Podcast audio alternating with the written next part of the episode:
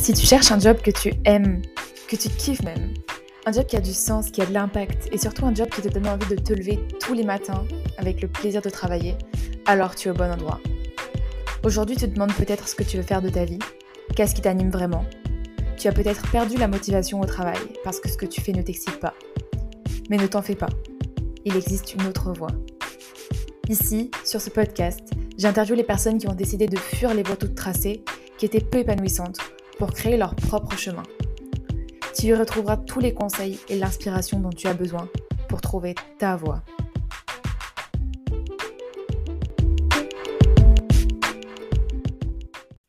Salut à tous et bienvenue dans ce nouvel épisode de Julia Wonders. Aujourd'hui, je suis très contente de recevoir sur le podcast Hélène Cloître et Arthur Gosset. Ils sont tous les deux les producteurs du documentaire Rupture, qui suit des jeunes diplômés de Sciences Po, Centrale ou d'école de commerce dans leur rupture avec la voie classique justement proposée par ces grandes écoles, qui est en général le CDI dans une grosse boîte avec un très bon salaire, beaucoup de prestige social. Mais le gros problème de ces carrières-là, c'est que tous ces étudiants se sentaient totalement en désalignement avec leurs valeurs écologiques et avaient l'impression qu'ils faisaient exactement le contraire de ce qu'ils devraient faire pour être en accord avec nos objectifs climat. Donc, ils ont décidé de créer une autre voie complètement différente, qui n'est pas toujours comprise d'ailleurs par leurs parents ou par le reste de leur génération. Et, justement, ce documentaire aide à mieux comprendre ce qui se passe dans la tête des jeunes et les grandes transformations qui se passent. Et puis surtout, à soi-même, se poser la question de quel impact je veux avoir dans mon travail et quel impact je choisis d'assumer. est-ce que j'ai envie de travailler, par exemple, de l'intérieur à changer les entreprises ou est-ce que je refuse de travailler dans des boîtes qui polluent et dans ce cas-là, je crée un projet totalement à part? Donc c'est un épisode passionnant et pour vous mettre un peu de contexte, je vous laisse avec la bande-annonce du documentaire. Y a des plein de gens qui ne comprennent Non, parce pas. que toi, tu as une pensée, vous avez un courant de pensée, encore une fois, je le dis avec euh, respect, hein, on appelle ça les catastrophistes. Non, c'est pas si, c'est réaliste. J'ai eu ces discussions interminables avec mes parents des dizaines de fois. En fait, ils ne comprennent pas pourquoi leur fils, bientôt ingénieur, refuse le job de rêve, la voiture de fonction et le gros salaire par conviction écologique et sociale. Et pourtant, je ne suis pas le seul. Des étudiants de grandes écoles qui refusent de travailler pour les entreprises qui polluent. l'élite quand même qui se pose des questions sur le modèle économique, capitaliste, etc. euh, Des étudiants de grandes écoles se mobilisent. C'est pas du tout anodin, c'est un franchissement de cap dans l'enseignement supérieur. Eux aussi avaient un destin bien tracé. Ces six jeunes sont de Polytechnique, de Sciences Po, de Centrale. Tous ont fait un choix radical. Renoncer à l'avenir qu'on leur promettait pour une vie qu'ils jugent plus compatible avec les enjeux environnementaux et sociétaux. Ce film les suit dans leur rupture avec la voie classique proposée par les grandes écoles et dans l'écriture de leur propre histoire. Ils incarnent selon moi ce phénomène sociétal et j'ai pu les suivre dans leur intimité. Vous verrez, c'est un film qui sort des codes. Je l'ai fait avec mon cœur et j'espère qu'il vous permettra de comprendre ce qu'il se passe dans la tête de notre génération lorsque nous tournons le dos aux banques et aux grandes industries.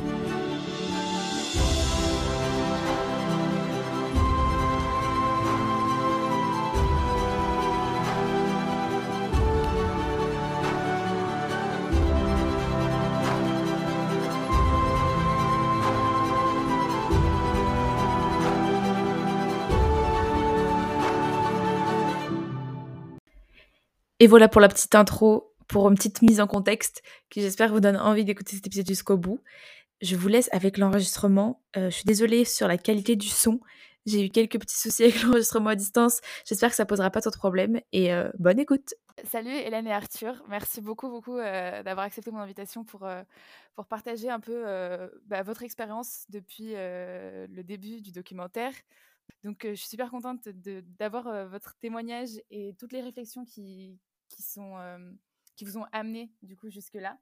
Et ma première question, du coup, ce serait pour toi, Hélène. C'est euh, donc toi, tu as, tu étais en école de commerce et dans ta première euh, expérience pro, du coup, tu racontes que tu rentres dans un groupe de grande distribution, donc de produits de droguerie, parfumerie. Salut Hélène et Arthur, merci beaucoup euh, de partager votre expérience sur le podcast. J'ai vraiment hâte d'échanger avec vous parce que vous avez rencontré plus de 20 000 étudiants, plus de 100 000 personnes euh, lors euh, des diffusions de rupture. Et euh, j'ai hâte que vous nous partagiez, bah, vous, votre cheminement personnel, vos réflexions personnelles et aussi tout ce que vous avez euh, appris au contact des étudiants et justement euh, dans quelle mesure euh, la quête de sens, elle est très présente aujourd'hui euh, chez les jeunes diplômés. Alors, j'ai plein de questions pour vous. Et ma première question, ce serait pour toi, Hélène. Donc, toi, tu as travaillé pendant plusieurs euh, mois dans un grand groupe de grande distribution et tu étais commercial là-bas, donc bah, ton rôle c'était d'augmenter les ventes et bah, il y a un moment où tu ne t'es plus senti aligné avec ce métier-là parce que bah, toi, ce que tu prônais, c'était plutôt réduire sa consommation, alors que là, tu étais en train d'inciter les gens à surconsommer. Donc, est-ce que tu peux nous partager à quel moment est-ce que vraiment tu as senti que c'était trop pour toi et que tu voulais arrêter? Ouais.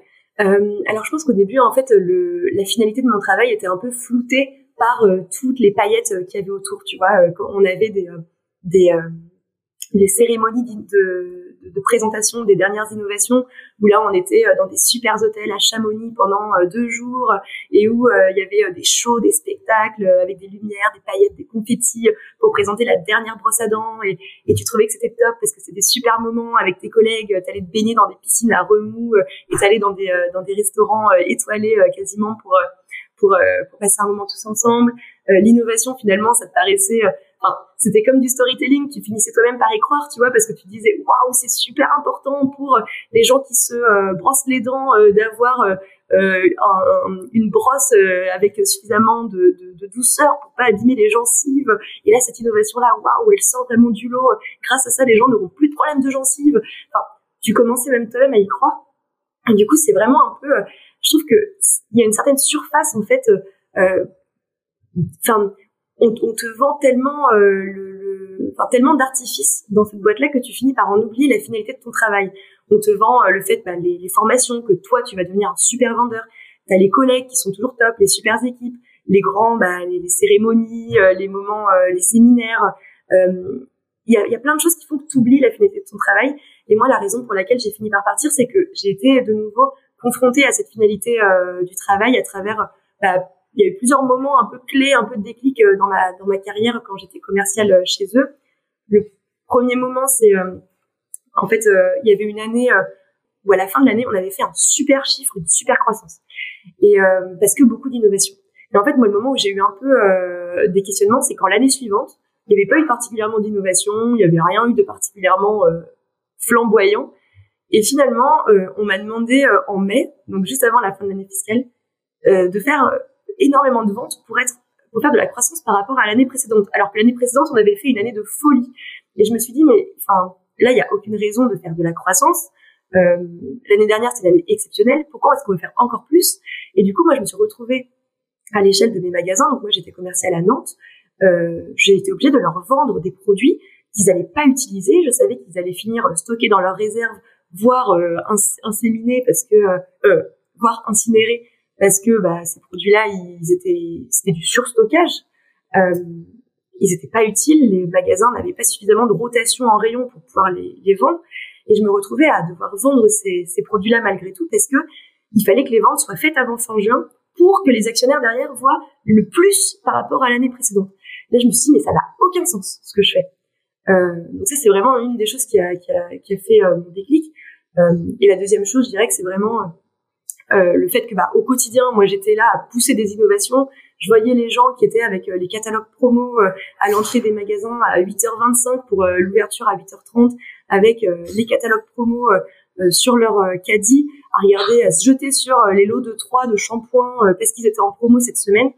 et je me disais, mais c'est quand même fou de faire acheter à des gens des lots de 3 alors que souvent c'est les personnes qui ont le moins de moyens euh, et en fait, euh, avec de la communication, avec de la pub, on les faisait surconsommer. Et moi, j'étais aux premières lignes de ça parce que c'était moi-même qui faisais les montages promo euh, en entrée de rayon.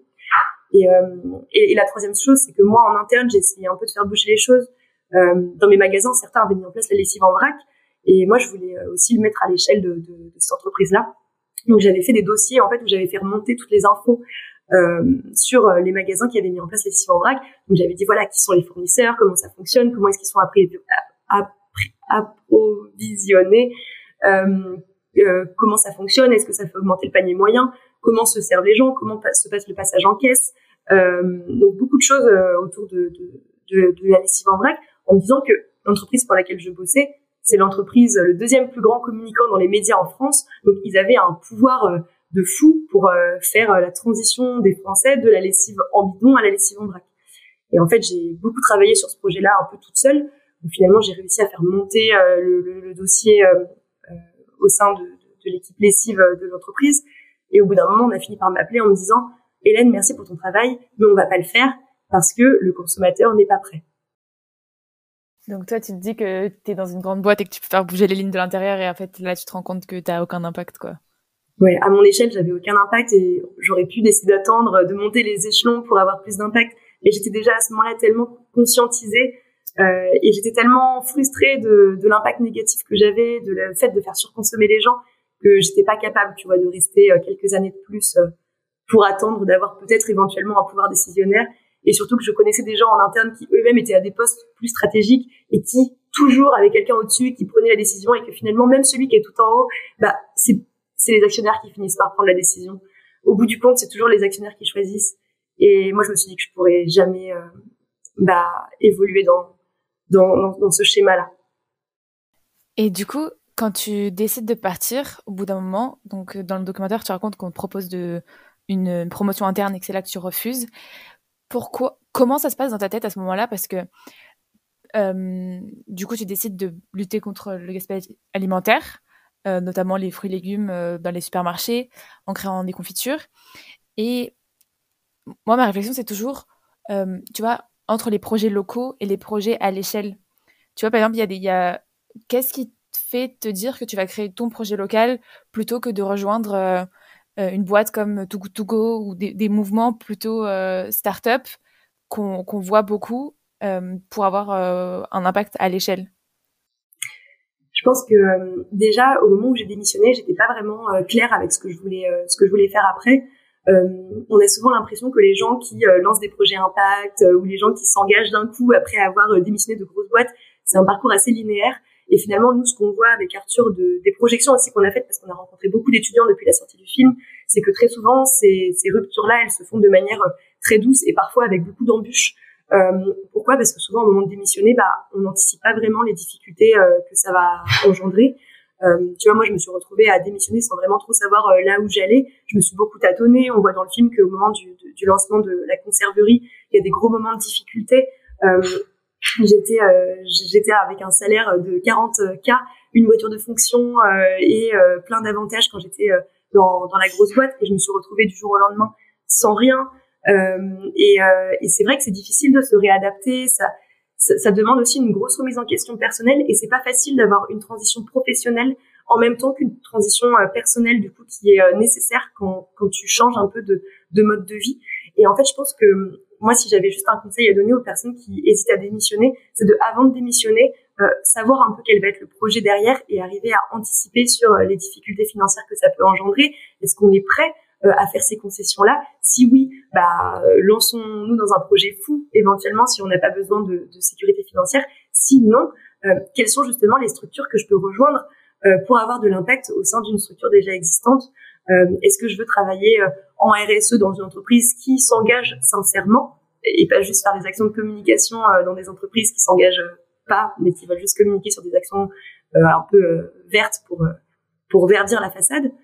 Ou est-ce que je vais m'engager dans une start-up qui existe déjà mais qui fait un truc super cool, qui invente des nouveaux récits, qui par exemple fait du compostage chez les gens, qui, qui permet vraiment de d'accélérer la transition euh, ou est-ce que euh, voilà, si j'ai pas forcément ces besoins euh, de sécurité financière et que j'ai cette fibre entrepreneuriale, est-ce que j'ai envie de créer mon propre projet? Pour moi, il y a plein de solutions, mais juste réussir à l'anticiper avant de démissionner pour pas se retrouver perdu et, et, et dans et comment dire dans, une précarité un peu psychologique parce que je pense que démissionner sans rien derrière, sachant, surtout quand on vient d'un milieu favorisé, qu'on a tout un contexte socio-économique autour de nous qui a des attentes, euh, c'est pas facile.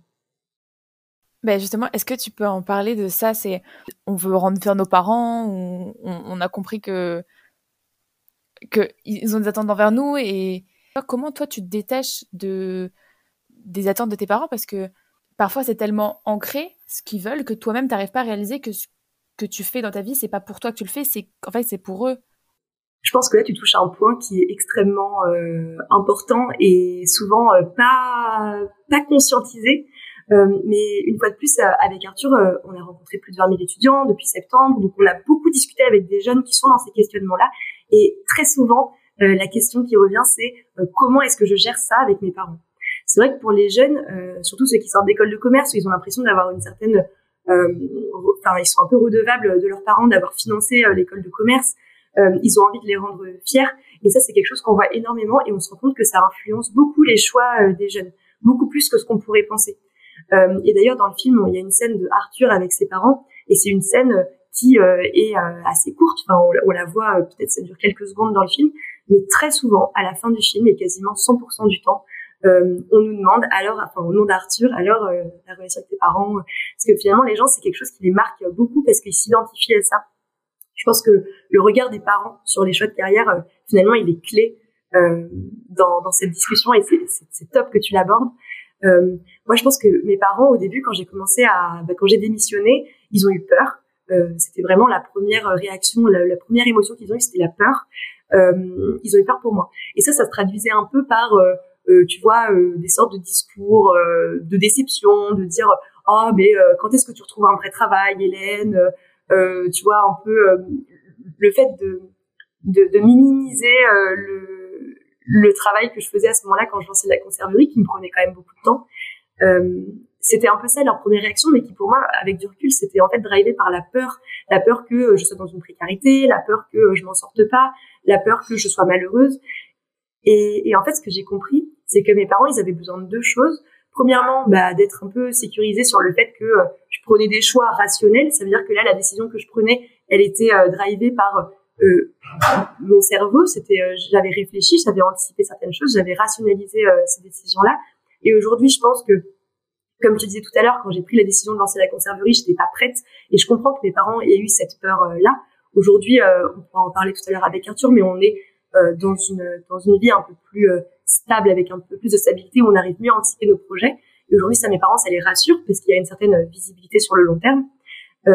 et en plus de ça, la deuxième chose, je dirais que c'est que j'ai commencé à arrêter de culpabiliser quand quand j'ai compris que mes parents, la seule chose qu'ils voulaient finalement au fond, c'était mon bonheur. Euh, et ils avaient peur, je pense, que je ne sois pas heureuse euh, avec les choix de vie que j'allais prendre. Ils avaient peur que je manque d'argent, que euh, et, que tout ça, ça, ça me rende malheureuse.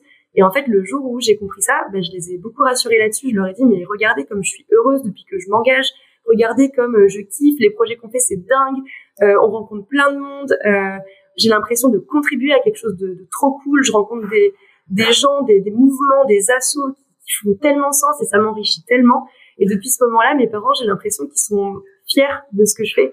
Et, et est-ce que vous pouvez raconter, euh, avec tous les étudiants que vous avez rencontrés, comment ça se passe pour ceux qui sont pas du tout encore défaits des attentes euh, parentales et qui, ont vraiment ce côté, euh, je dois travailler en banque d'investissement ou je dois travailler en marketing ou je dois travailler dans la grosse boîte et qui n'ont pas du tout entamé une réflexion écologique, comment vous avez réussi à éveiller des consciences aussi sur des profils où ils sont beaucoup moins éveillés? Moi, c'est vraiment une question que je me pose, c'est quand, quand, c'est déjà euh, très présent et qu'il faut juste donner le petit élan pour y aller, c'est une chose, mais comment on fait quand il y a encore toute la réflexion à faire et que on sait qu'il y a la crise, mais on se dit c'est loin, c'est pas moi, moi j'ai moi j'ai mon travail, je fais ma petite vie, etc.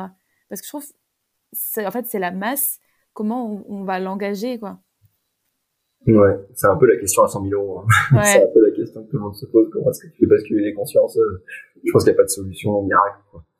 Euh, je pense qu'il y a des gens qui sont, qui sont dans le déni encore aujourd'hui pour plein de raisons. Tu vois, tu parlais des injonctions parentales, c'est vrai que c'est super puissant. T'en as qui, qui veulent reproduire les schémas des parents, euh, de réussite des parents, et ils ont beau dire ah mais moi je fais pas ça pour mes parents ou pour ou pour l'argent parce qu'eux ont l'impression vraiment qu'ils le font parce que c'est un métier qui les fait triper.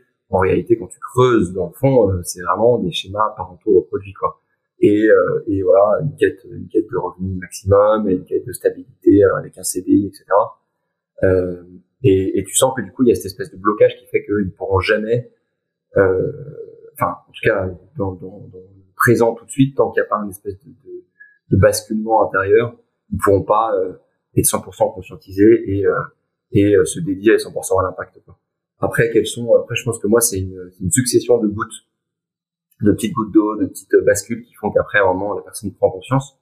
Euh, je pense que ce qui joue beaucoup à notre âge, c'est euh, c'est à quel point nos, nos potes autour de nous aussi commencent à se questionner et décident de, de se tourner vers l'impact. Euh, et que du coup, deviennent marginalisés ceux qui ne se questionnent plus. Quoi.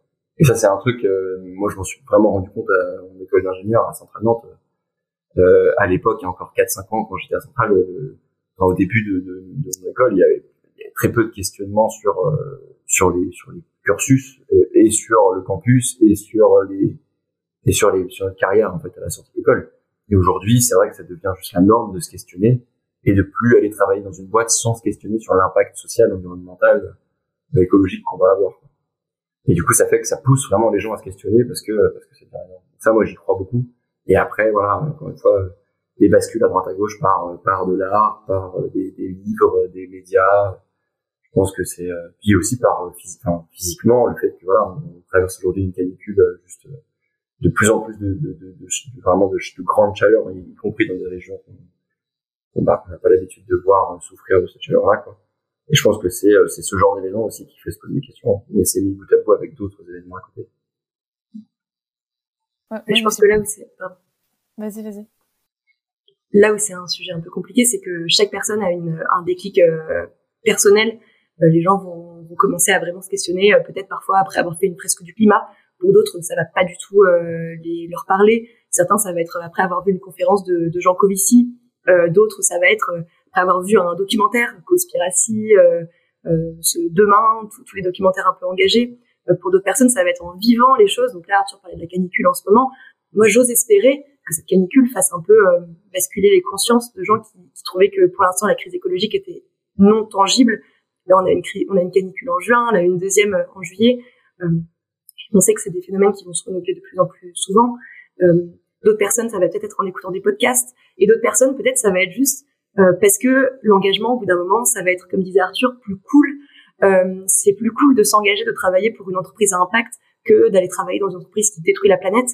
Euh, moi, je crois beaucoup en le fait de pointer du doigt euh, certains acteurs euh, économiques qui sont destructeurs pour justement rendre la, la enfin, le fait de travailler chez eux moins attractif, moins cool, et que finalement ce soit un peu un effet de masse, que les gens aillent naturellement travailler dans des entreprises vertueuses est-ce que bah, ça sera la norme demain. Et après, ça, après, c'est une chose d'important aussi, c'est de pas faire de l'écologie punitive et de pas, euh, de, de, pas, euh, enfin, quand vous êtes confronté à quelqu'un qui, euh, qui travaille dans la finance sans se poser de questions, c'est sûr que si on lui dit qu'est-ce que tu fous dans la finance, ça n'a aucun sens, juste arrête de mettre toute ton énergie là-dedans, la personne va se braquer et va, elle va rester dans le déni. Donc, mais pour moi, c'est une espèce d'infusion de, de, de, rendre normal le fait de se questionner et même le fait au-delà de se questionner, c'est le fait d'avoir, euh, de faire, de faire des choix, tous ces choix, de prendre des choix pour, euh, comment dire, de faire des choix qui soient uniquement orientés vers, euh, vers effectivement le bien-être personnel, mais l'impact aussi qu'on peut avoir autour de soi. Mais encore une fois, quand on, quand on a le choix, parce que là, on parle de jeunes diplômés qui ont un diplôme et qui ont une sécurité et qui ont, et qui ont la possibilité de, de, de, faire des choix que d'autres n'ont pas. Donc c'est aussi important de rappeler ça, je pense. Ma question aussi, c'est comment comment impulser ça chez les autres en fait? Comment faire naître la petite graine qui va faire que ensuite la personne va commencer à se poser des questions? Pas qu'elle va avoir le déclic, mais qu'elle commence à se dire pour la première fois ah oui c'est vrai j'avais pas pris conscience qu'en fait euh, travailler en banque d'investissement ou travailler en conseil euh, ben, c'est peut-être pas ça le vrai rêve de ma vie et ah oui c'est vrai je rêvais de quoi déjà quand j'étais petit avant de rentrer en école de commerce j'avais pas du tout ces rêves là j'avais pas du tout ces ambitions là et comment je me suis mis à avoir envie de, faire un CDI alors qu'en fait euh, quand j'étais petit mon rêve c'était je sais pas euh, un, un, truc enfin qui a plus de sens et qui est plus connecté à notre personnalité bah, je pense qu'en fait, il faut chercher la fierté, quoi. La fierté de son, de son travail, la fierté de ce qu'on fait au quotidien aussi. Euh, et c'est, je pense que c'est un moteur euh, fort. On, on, a une bande de copains à Rennes là, et il y en a un qui bosse, euh, qui bosse dans, dans conseil et tout, et, il veut démissionner. Et quand je lui dis mais pourquoi tu veux démissionner, il m'a dit parce que quand j'en parle, j'ai pas d'étoiles dans les yeux et j'ai pas de, et je, je, suis pas fier de dire ce que je fais en fait.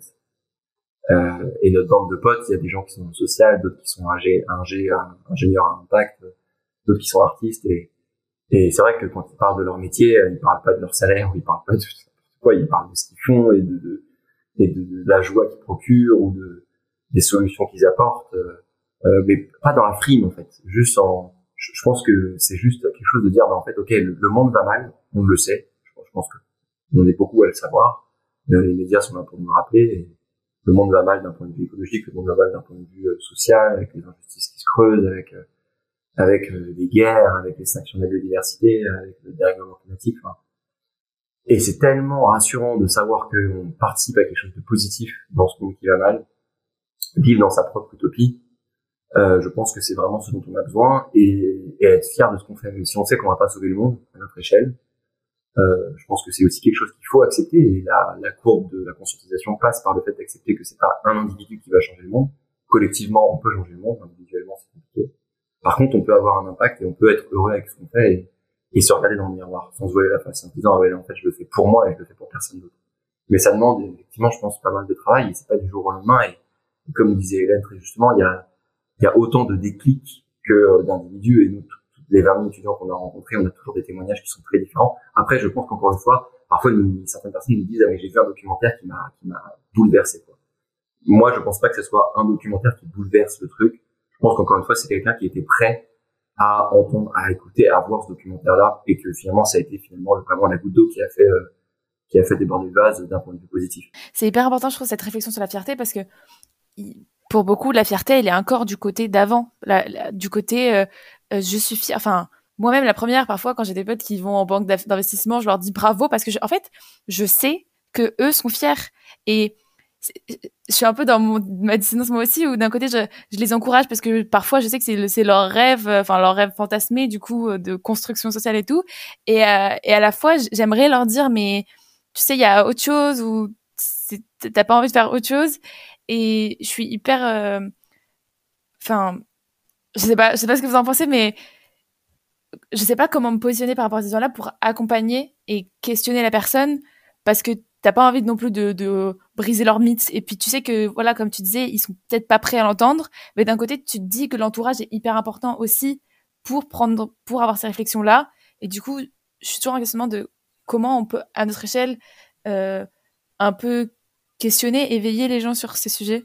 Bah, je pense que une des clés justement c'est de mettre en avant des parcours de vie euh, inspirants et qui sont pas aujourd'hui dans le modèle de réussite enfin dans l'ancien modèle de réussite qu'on entendait tout le temps c'est-à-dire euh, effectivement des personnes qui vont travailler dans une belle boîte, qui vont inventer leur start-up, leur start-up euh, et qui ont fait euh, plus 50% de croissance en un an.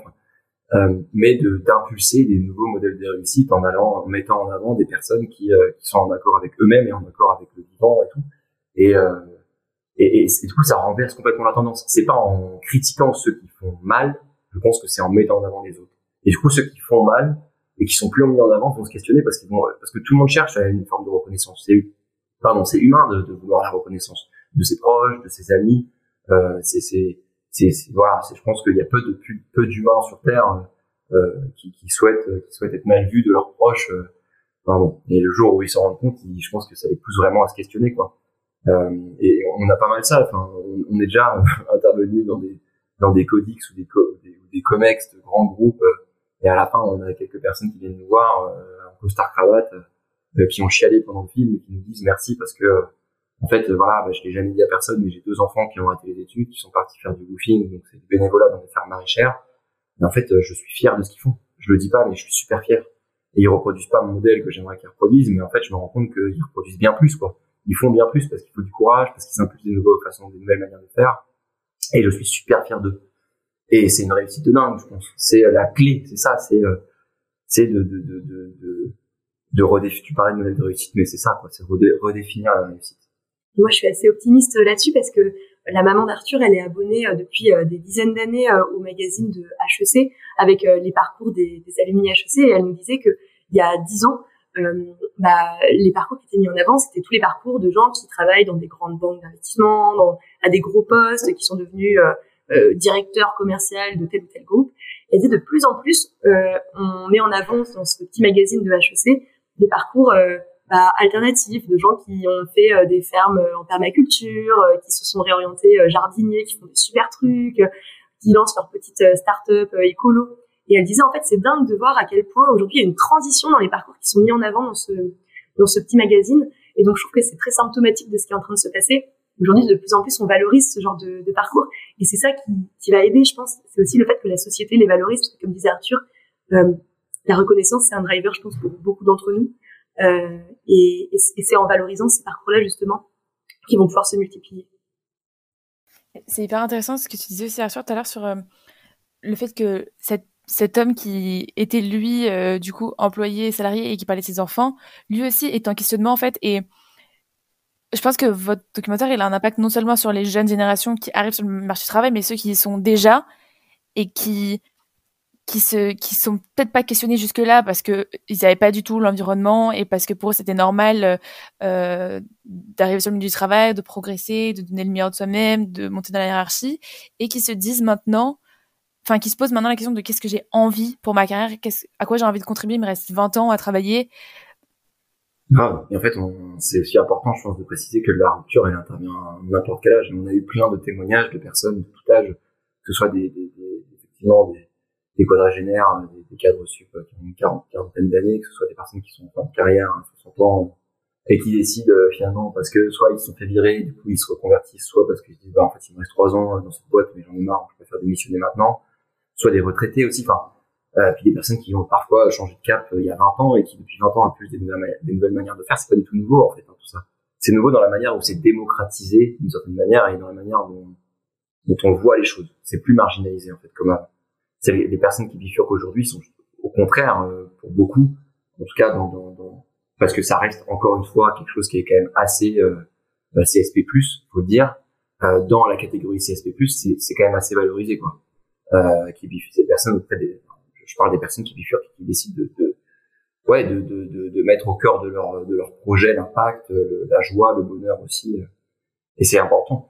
Et euh, mais c'est alors un truc que je voulais dire par rapport aux parents aussi. En fait, c'est vrai que les parents ils veulent rendre fiers leurs enfants.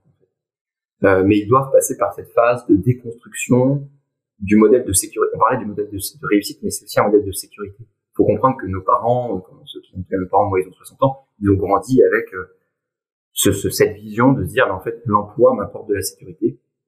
Donc le fait d'avoir un, un, un, emploi stable dans une boîte stable, je vais être, je vais être en sécurité financièrement. Euh, donc je vais pouvoir être, je vais pouvoir être heureux personnellement et aussi apporter du bonheur à ma famille. Donc ça part d'une bonne intention.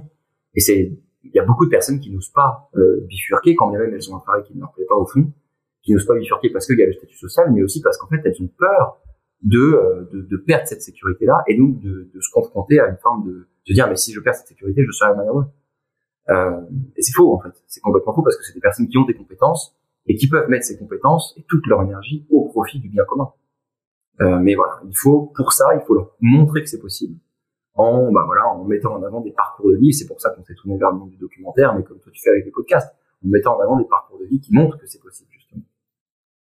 Ouais, et moi je voulais juste rebondir sur la, question euh, précédente sur justement les gens qui ne pour l'instant ne se posent pas du tout de questions et ne veulent pas du tout changer. Qu'est-ce qu'on fait avec eux? Bah, Moi je vois un peu ça en mode effet domino. Tu vois, de dire que aujourd'hui il y en a qui ont déjà euh, basculé, il y en a tellement qui sont en ce moment un peu en transition, en questionnement, qui disent ah j'aimerais trop euh, euh, faire quelque chose qui a plus d'impact. Et pour moi aujourd'hui la clé c'est de justement donner les clés à ces gens-là qui ont envie de démissionner, qui ont envie d'y aller mais qui savent pas comment faire. Et il y a plein de structures qui, le, qui proposent déjà des alternatives. Par exemple, euh, Job That Makes Sense, qui est une plateforme de recherche d'emploi à impact positif. How I Met Your Planet, qui est aussi pareil, Omeva, qui est une plateforme de recrutement aussi engagée il y a plein de d'acteurs et actrices aujourd'hui qui existent et qui permettent à ces gens-là qui sont déjà un peu en questionnement euh, de faciliter euh, cette bifurcation et de leur permettre de trouver un emploi qui correspond euh, à leurs attentes et qui ont de l'impact positif. Et en fait, pour moi, c'est sur ces personnes-là qu'il faut déjà agir, les personnes qui sont un peu en transition, parce qu'une fois que toutes ces personnes-là qui sont déjà tellement nombreuses auront bifurqué, et bah finalement les autres y suivront parce que ça deviendra minoritaire presque, tu vois, de continuer à travailler sans se poser de questions. Pour moi, aujourd'hui, la clé, c'est vraiment de, travailler sur, sur, cette grosse masse de gens qui se posent beaucoup de questions, qu'on rencontre au quotidien et qui est euh, extrêmement grandissante. Et ensuite, ça viendra, euh, je pense, euh, naturellement pour les autres. Hum, j'aimerais qu'on termine ce podcast avec un dernier message peut-être sur enfin votre génération et, et, le message que vous, avez, que vous avez envie de faire passer. On a beaucoup parlé du coup de aussi l'importance d'être en lien avec soi en fait, pas forcément même avoir de l'impact, mais avoir un truc euh, où on est fier de ce qu'on fait en fait, où on peut assumer ce qu'on fait euh, aux autres et, et ne pas être en dissonance avec qui on est et nos valeurs profondes en fait, celles qu'on a eu tendance à renier. Du coup, quel, serait un message que vous auriez envie de passer euh, aux jeunes?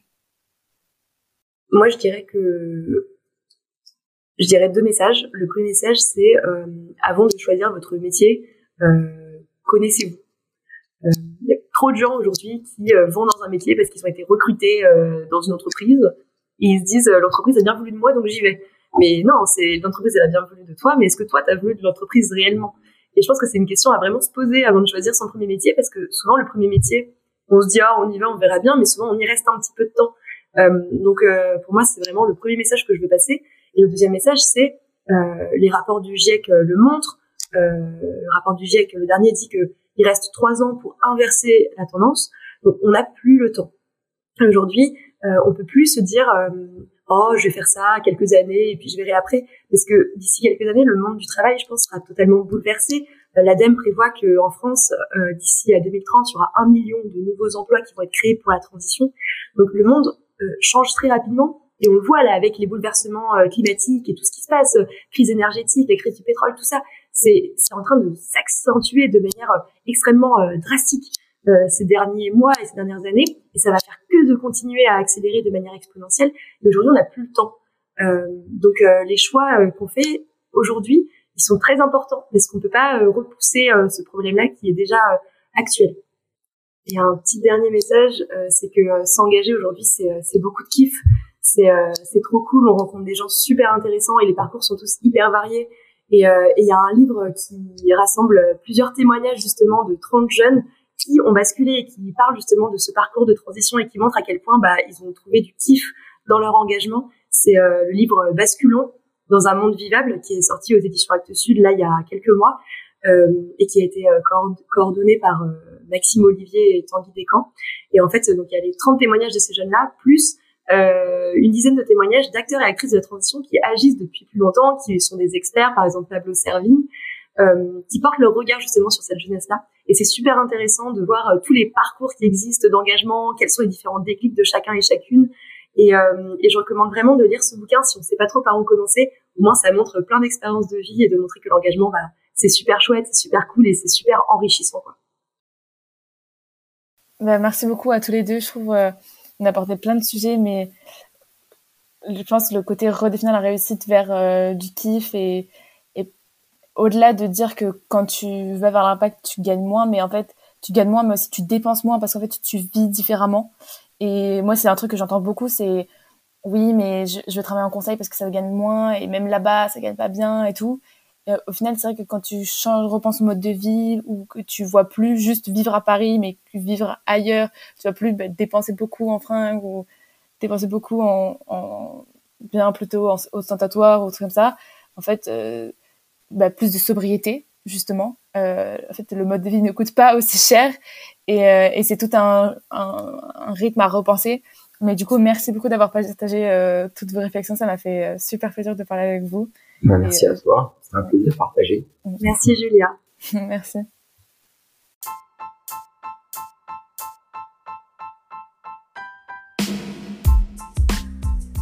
Merci à tous d'avoir écouté cet épisode jusqu'au bout. J'espère sincèrement qu'il vous a plu et qu'il vous a inspiré ou aidé. Je m'excuse pour le son qui n'était pas euh, qui n'était pas parfait, c'était difficile à distance, mais euh, j'espère que ça n'a pas trop gêné et que vous avez quand même euh, retiré des beaux enseignements de cet épisode. Si ce documentaire enfin plutôt si ce que vous avez aperçu du documentaire dans cet épisode vous a plu, je vous conseille vivement d'aller regarder le documentaire en entier. Je vais vous mettre le lien dans la description pour aller le voir parce que c'est quand même une, grosse claque. Et puis si vous voulez organiser une projection de ce documentaire dans votre université, dans votre école, n'hésitez pas à me contacter sur LinkedIn, c'est Julia Cantaradjou, parce que je travaille de près avec euh, Hélène Arthur pour diffuser ces documentaires dans les écoles et essayer de faire partager ce message à un maximum de personnes. Voilà, moi je vous dis à la semaine prochaine pour un nouvel épisode de podcast. Ciao